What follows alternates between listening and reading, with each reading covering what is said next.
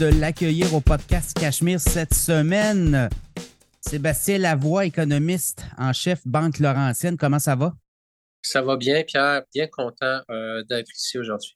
Ben oui, il faut dire qu'on s'est déjà côtoyé par le passé à l'époque que j'étais journaliste au Soleil également chez Québécois, euh, Journal de Québec. Euh, on se voyait dans des budgets.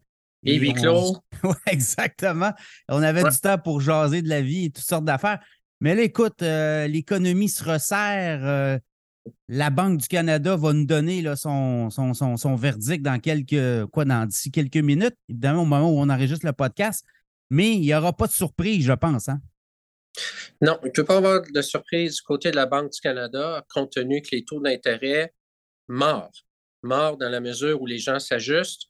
Les gens, euh, en moyenne, dépensent moins qu'il y a trois mois, six mois. Euh, et on sait que le refinancement hypothécaire euh, euh, va être un ajustement encore plus abrupt en 2024 et 2025 par rapport à cette année. Donc, à ce moment-là, il vaut mieux rester sur les lignes de côté et de, réaliser que, dans le fond, il y a, un relâchement au niveau des consommateurs. L'ajustement prend place. Enfin, les, ménages ont compris, parce qu'on se rappellera plutôt cette année, l'année passée, ben, il y avait la revanche des consommateurs après la pandémie. On additionnait les dollars sur les cartes de crédit, mais là, à un moment donné, euh, ça a une fin et euh, l'ajustement est, en cours et le message a bien passé. Selon ce que tu vois, est-ce que c'est terminé les hausses ou il pourrait en avoir une autre surprise au mois d'octobre parce que l'inflation pourrait repartir vers le haut? C'est sûr que l'inflation, euh, c'est un peu comme une montagne russe, là, des petits hauts, des petits bas d'un mois à l'autre. Je ne pense pas que la Banque du Canada va surréagir à une possible légère accélération du taux d'inflation au Canada au cours des prochains mois jusqu'à Noël, en fait, sachant très bien que euh, est fort probable qu'au début 2024, l'inflation casse, l'inflation tombe vers les 2, 2,5 Donc, on, va se frotter les mains en disant ben, le travail a été fait, ça ne sert à rien d'y aller d'une autre hausse. Comment la, euh, la thèse ici, c'est de dire, bien, au fur et à mesure que l'inflation ralentit, le comportement des jeunes entreprises semble pointer dans cette direction-là, ben, ça va donner une marge de manœuvre, en fait, à la Banque du Canada de baisser les taux, ce qui devrait être le prochain, euh, la prochaine action de la Banque du Canada euh, en 2024. Ce ne serait pas de hausser les taux, ce serait de les baisser, parce que sinon, les taux d'intérêt vont être trop, trop restrictifs. Ça veut dire que ça va être un vent contrarien pour les ménages, les entreprises qui vont être trop grands. Euh, c'est facile d'avoir un taux directeur à 5% quand l'inflation est en 3, mais si l'inflation est à 2, ah, peut-être que les taux euh, de court terme vont baisser de 100, 150 points de base à quelque part euh, au cours de 2024. Donc, c'est terminé pour vous, là. C'est clair, il n'y a plus de hausse. On va digérer tout ça dans les prochains mois, puis début 2024 pour avoir des baisses de taux, clairement, pour donner de l'oxygène aux ménages. Oui, en fait, c'est sûr que moi ou même le gouverneur de la Banque du Canada, Tiff McLean, ne va pas s'avancer pour dire exactement quand les taux vont baisser en 2024, mais euh, bon, euh, d'ici un an, ça va probablement avoir commencé quelque part peut-être au printemps ou au début de l'été 2024. Euh, parce que sinon, bon, on va prendre le risque d'avoir un, ralentissement encore plus abrupt. et à ce moment-là, ben, il y a des gens qui vont pointer les banques centrales du doigt en disant vous êtes allé trop loin, c'est un peu de votre faute, euh, et ainsi de suite.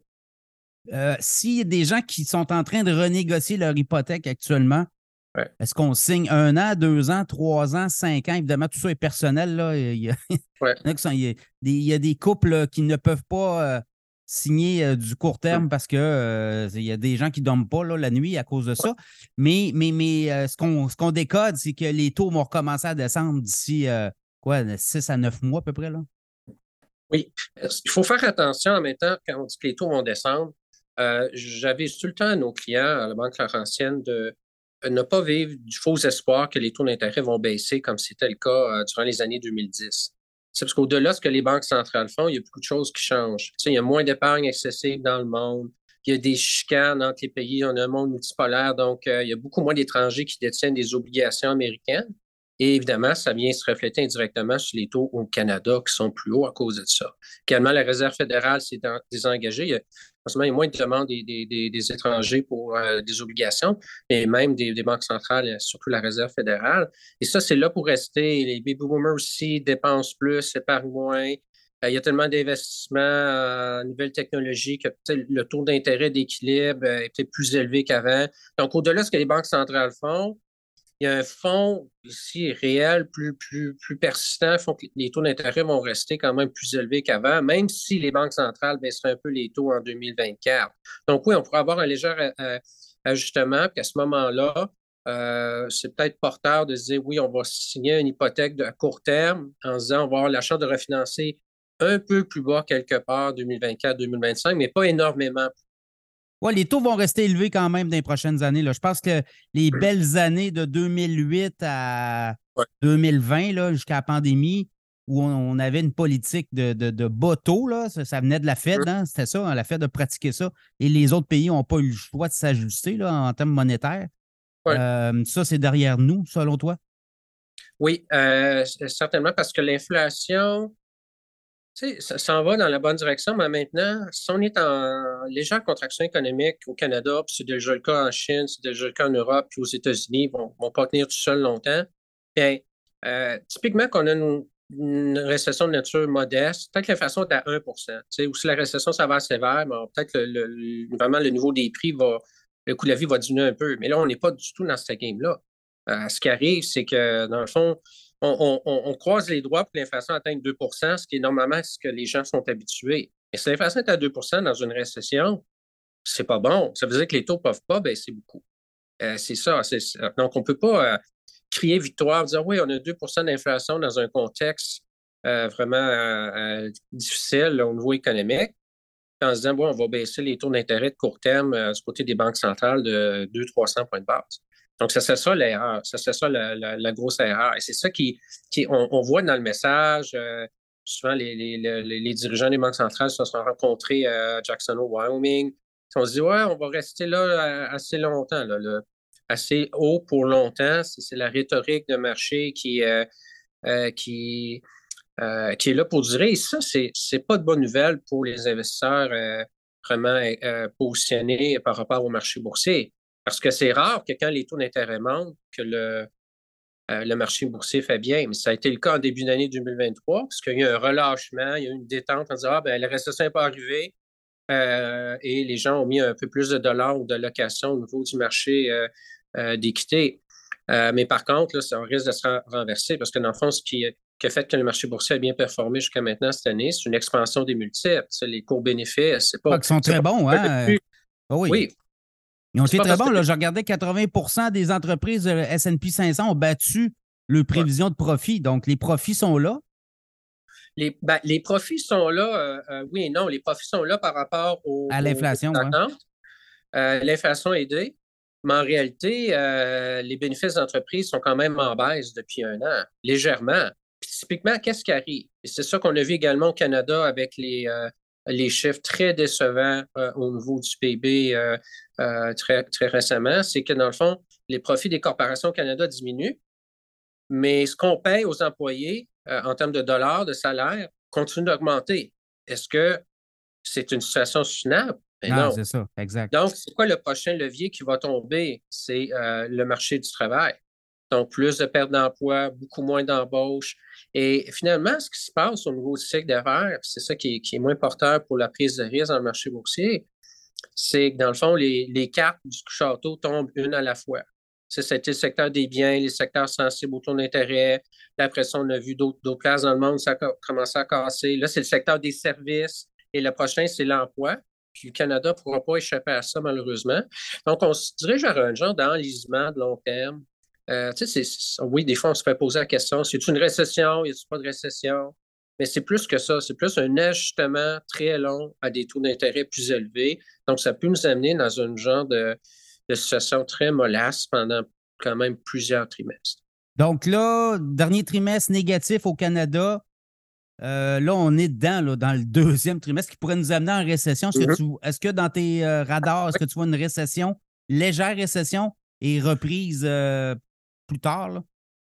Ben, en fait, euh, compte tenu de la, nature de l'ajustement des taux d'intérêt, qui est très long de la part des entreprises et des ménages, ben, euh, il faut voir au-delà de dire oui, on est en stagnation ou légère récession. ça peut arriver qu'un trimestre, on soit en légère contraction, qu'on stagne, qu'on augmente un peu, qu'on replie à nouveau. On, va jouer comme ça pendant plusieurs trimestres, à mon avis, tout, au long de l'année de, 2024, pas même une partie de 2025. Puis on se rend compte, du moins au Canada, on se rend compte que la politique d'immigration qui, était assez favorable ne fonctionne pas. L'ajustement de chacun des individus est tellement grand à la base qu'on voit dans, des enquêtes comme récemment, la Banque du Canada a, sondé des consommateurs, puis on demandait à des gens qui allaient renouveler leur hypothèque prochainement, euh, renouveler avec des, vraiment des montants importants ou même modestes. Euh, de 40 à 50% des gens disent on va dépenser moins dans les prochains mois, dans la prochaine année. Donc, euh, pas besoin de, de, chercher midi à 14 heures, savoir où on s'en va. Donc, à ce moment-là, la, récession euh, elle est pratiquement entamée. Légère, on peut parler technique. je pense qu'il faut surveiller, c'est vraiment quelle va être la réaction des entreprises. on voit comment ça des entreprises qui disent Ah, je vais, ah, ben là, mes, mes profits sont moins bons, je vais couper 1-2% de mes effectifs. Si tout le monde commence à se dire ça, euh, ben là, on pourrait passer d'une récession modeste à une récession modérée. Donc, pour moi, c'est le comportement maintenant des, des, des, des, des entrepreneurs par rapport à l'emploi qui va déterminer l'ampleur, puis jouer aussi sur la longueur de la récession. Est-ce que la pénurie de travailleurs pourrait encore jouer en faveur des travailleurs ou ça, c'est aussi euh, un facteur à considérer? Ben, c'est un facteur qui est en train de, de s'effacer tranquillement. Tu sais, on a parlé beaucoup depuis le début de l'année 2023 de la fameuse résilience du marché de l'emploi, mais ça, on pourra plus utiliser ce terme-là très bientôt, euh, dans la mesure où il y a de moins en moins de, euh, de gens qui, nous écoutent, dans le fond, qui changent d'emploi par eux-mêmes de manière volontaire. C'est ça qui crée de l'inflation des salaires. Tu sais, euh, c'est surtout ça. Quand on reste dans le même emploi, oui, on, a une augmentation de salaire un peu, mais ceux qui changent d'emploi, des augmentations de 8-10% C'est connu, C'est connu quand tu jumps. C'est payant. C'est payant. Mais là, ça, cette dynamique-là est en train de s'écraser, puisqu'on dit Ah, il y a moins d'opportunités. On regarde les, postes vacants, il y en a moins, ou les postes affichés, surtout, il y en a moins. Puis dans le fond, les postes affichés, est-ce qu'ils vont vraiment être comblés dans un contexte de, de profits qui sont en baisse côté des entreprises S&P 500 et même au Canada dans le TSX? Donc, euh, puis on connaît le comportement des, des, comités exécutifs. Si on veut euh, que le, prix des actions euh, baisse pas trop, ben, à ce moment-là, on va, on va couper des dépenses dans un contexte où le, profil des revenus futurs est peut-être moins bon qu'avant. Donc, c'est, comme je dis, les, cartes du château tombent une à la fois. Puis, euh, pour les travailleurs, ils n'auront plus le, le, gros bout du bâton comme avant. Ça va être un peu plus équilibré entre employés et employeurs. L'économie québécoise là-dedans, on l'a vu, là, ça a breaké beaucoup. On a vu les chiffres aussi. Canada, ça commence à breaker euh, solide aussi. Euh, qu'est-ce que vous voyez euh, du, neutre d'un prochain trimestre? Ben, le Canada ne peut pas échapper au choc de ton intérêt comme les autres. En fait, je m'attendrais à ce que le Québec fasse un peu mieux que l'Ontario ou Colombie-Britannique, parce que le poids de l'endettement dans d'autres provinces canadiennes est beaucoup plus élevé. Euh, en même temps, il faut admettre que le Québec est un cas à part parce qu'on n'a pas la même politique d'immigration que dans le reste du Canada, euh, qui, qui, vient un peu masquer la je dirais pas la misère des gens, mais quand même l'ajustement justement des taux d'intérêt plus élevés. Euh, donc, on n'a pas cet ingrédient-là, si on veut, au moulin, contrairement à, d'autres provinces canadiennes. Donc, je m'attendrais à, euh, euh, on, prend tout ça en considération. Euh, une stagnation, légère récession, des, trimestres, comme je disais, légèrement négatifs, peut-être légèrement positifs. On va jouer au yo-yo comme ça pendant, pendant, pendant plusieurs trimestres, même si la prise de risque au niveau hypothécaire des Québécois semble, semble un peu plus modeste par rapport au reste du pays. Mais n'empêche qu'au niveau du, crédit derrière ça, on commence à avoir des signes sur le terrain que ah, on demande une extension au niveau de l'amortissement. Euh, euh, il y a des gens qui, demandent un peu plus de, de, pause au niveau de certains paiements euh, pour, mieux s'ajuster finalement. Puis, en quelque, quelque, part, cet ajustement-là ou ces demandes un peu d'options de, la part des emprunteurs font en sorte qu'on pourrait éviter un, choc abrupt. Ah. Non seulement au Québec, mais dans, le reste du Canada. Ça prendrait vraiment un autre, comme je un autre pilier qui tombe, là, surtout l'emploi avec une hausse chômage, je ne sais pas, moins de 2% puis des centaines de milliers de pertes d'emploi. pour qu'on se rende là. Donc, somme toute, au Québec, il n'y a, pas vraiment de. Je peux pas dire, oui, il y a quelques facteurs plus positifs que le poids de l'endettement qui est moins, mais en même temps, la démographie aide moins. net, net, ça s'équivaut avec le reste du Canada. Donc, dans les prochains trimestres, une économie qui va être au neutre, c'est ce qu'on peut dire? neutre ou, tout près. C'est légèrement en expansion, légèrement en contraction. Euh, dans cette zone-là, un peu, un peu mollasse, un peu. Euh, euh, c'est un peu comme faire du vélo dans du sable mouillé, dans une traîne qui n'est pas belle. Ça avance pas. Ça, on respire, on essaie de repartir. Il faut se reprendre, ainsi de suite. Ça va ressembler à ça un peu l'économie du Québec, du Canada. Écoute, au niveau des marchés boursiers, on en a parlé un peu. Ça aussi, ça peut. on a quand même un bon début d'année. là. S&P 500, puis le Nasdaq, puis même à Toronto, on dit à 6%, mais là, ça commence à. Mois de septembre, toujours un mois difficile. Euh, à quoi on peut s'attendre les investisseurs dans les prochains trimestres?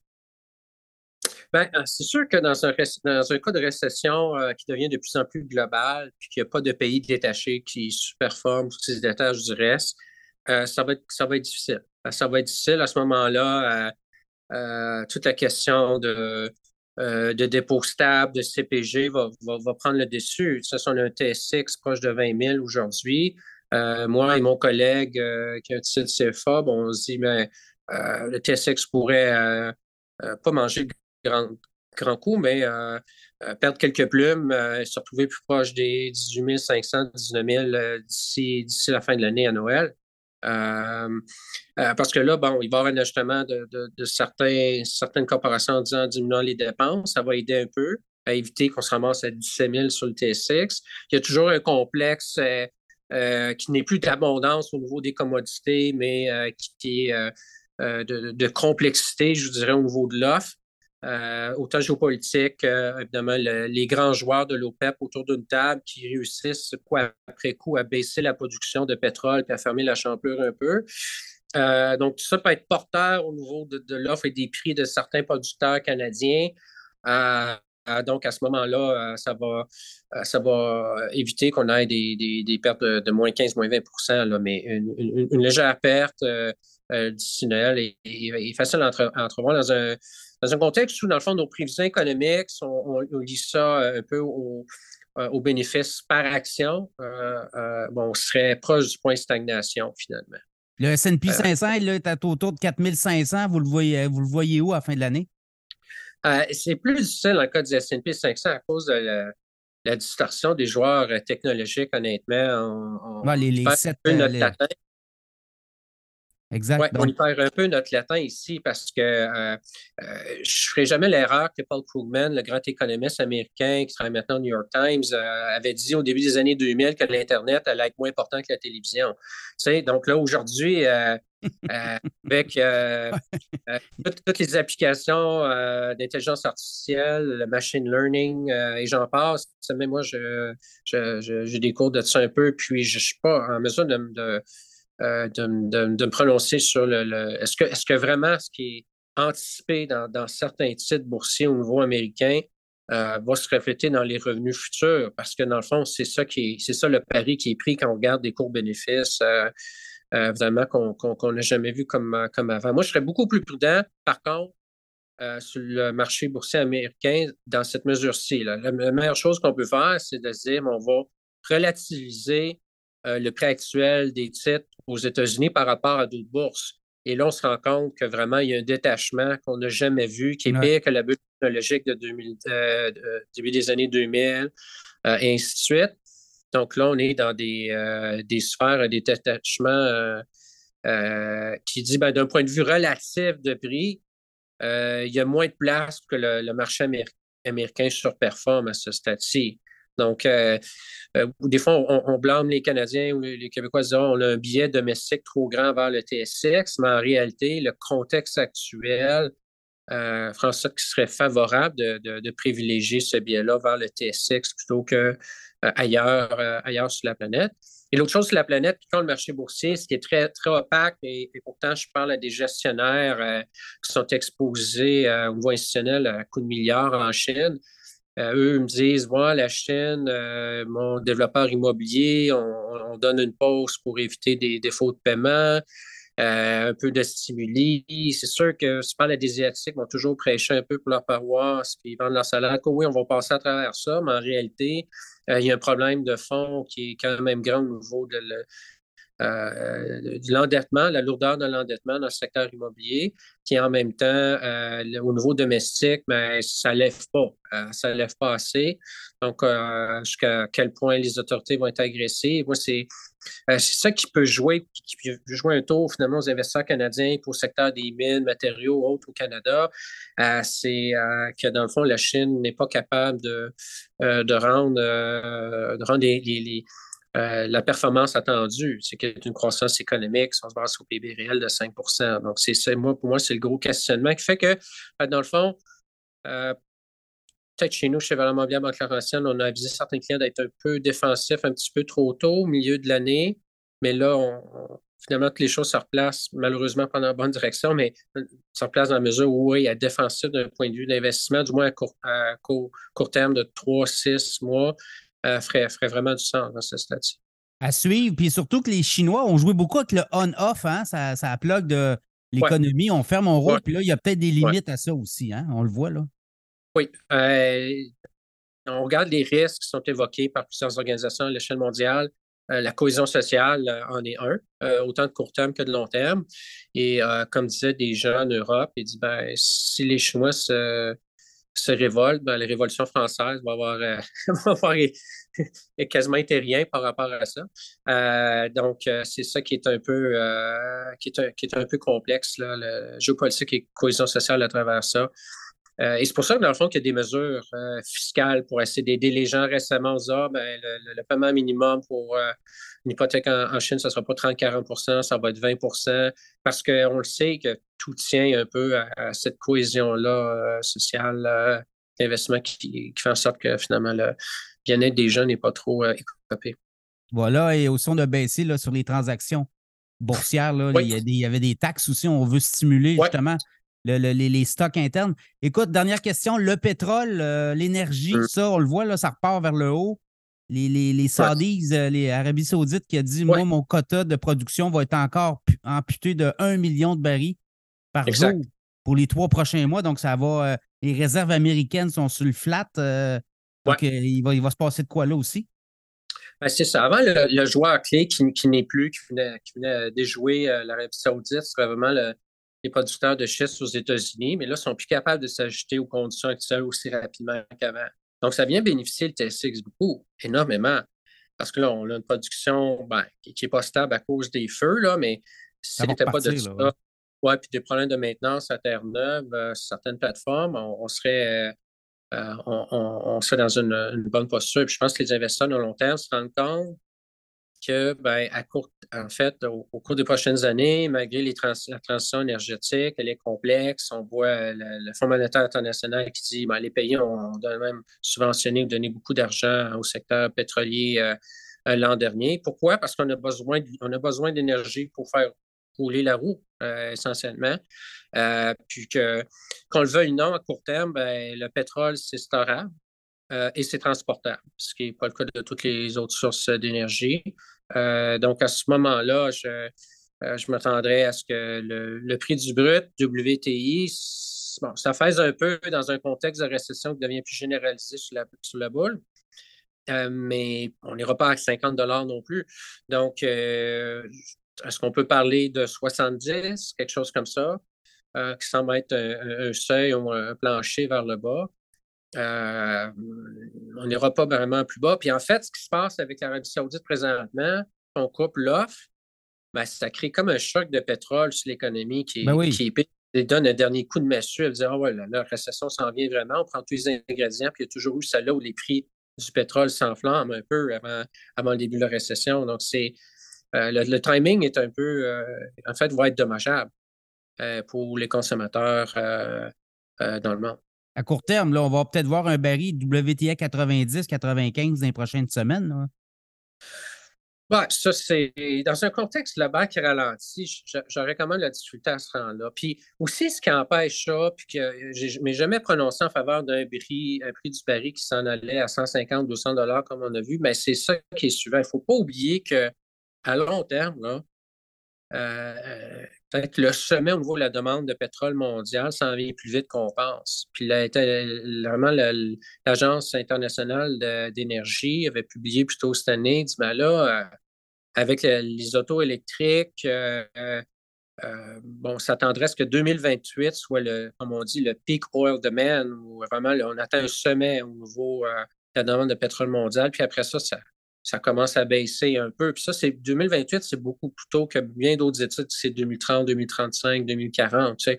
On ne sait pas exactement quand ça va être, mais il reste que euh, sur certaines politiques de transition, le fait que, dans le fond, ben, il va y avoir davantage de, taxation au niveau du secteur pétrolier. Je le disais récemment, je pense que c'est la Banque mondiale qui disait qu'il y a peut-être le quart de, tout ce qui est énergie euh, reliée au pétrole qui est taxé. Donc, ça pourrait être beaucoup plus que le quart. Si on prend des, des, taxes du carbone, des, marchés du carbone. C'est le quart, tu dis, ben, on discute de ESG depuis tant d'années, puis en guillemets, il y a seulement le quart de taxé. Ça pourrait être beaucoup plus que ça, puis à des taux beaucoup plus élevés. Donc, je m'attendrais parce que ben, je m'attends à ça, que ça continue à jouer. Puis et, je vais m'inviter qu'on se retrouve avec un choc de pétrole vers les 95, 90, 100, dollars euh, euh, américains. Euh, ça, c'est un facteur qui n'était pas là en, 2014, 2013 ou ainsi de suite. Donc, la, la, game a vraiment changé à ce niveau-là. Ça sera à suivre. Sébastien Lavoie, merci beaucoup. Et puis, on va regarder si tout ça va tenir la route. On se reparle dans bientôt. On fera le point là, sur toutes ces hausses de, de prix inflationnistes, mais aussi euh, Banque du Canada et économie québécoise. Là, il y a, je pense qu'il y a des mises à jour qui euh, qui seront faites et qui vont nous donner leur juste. Merci beaucoup. Merci, Pierre. Excellente conversation.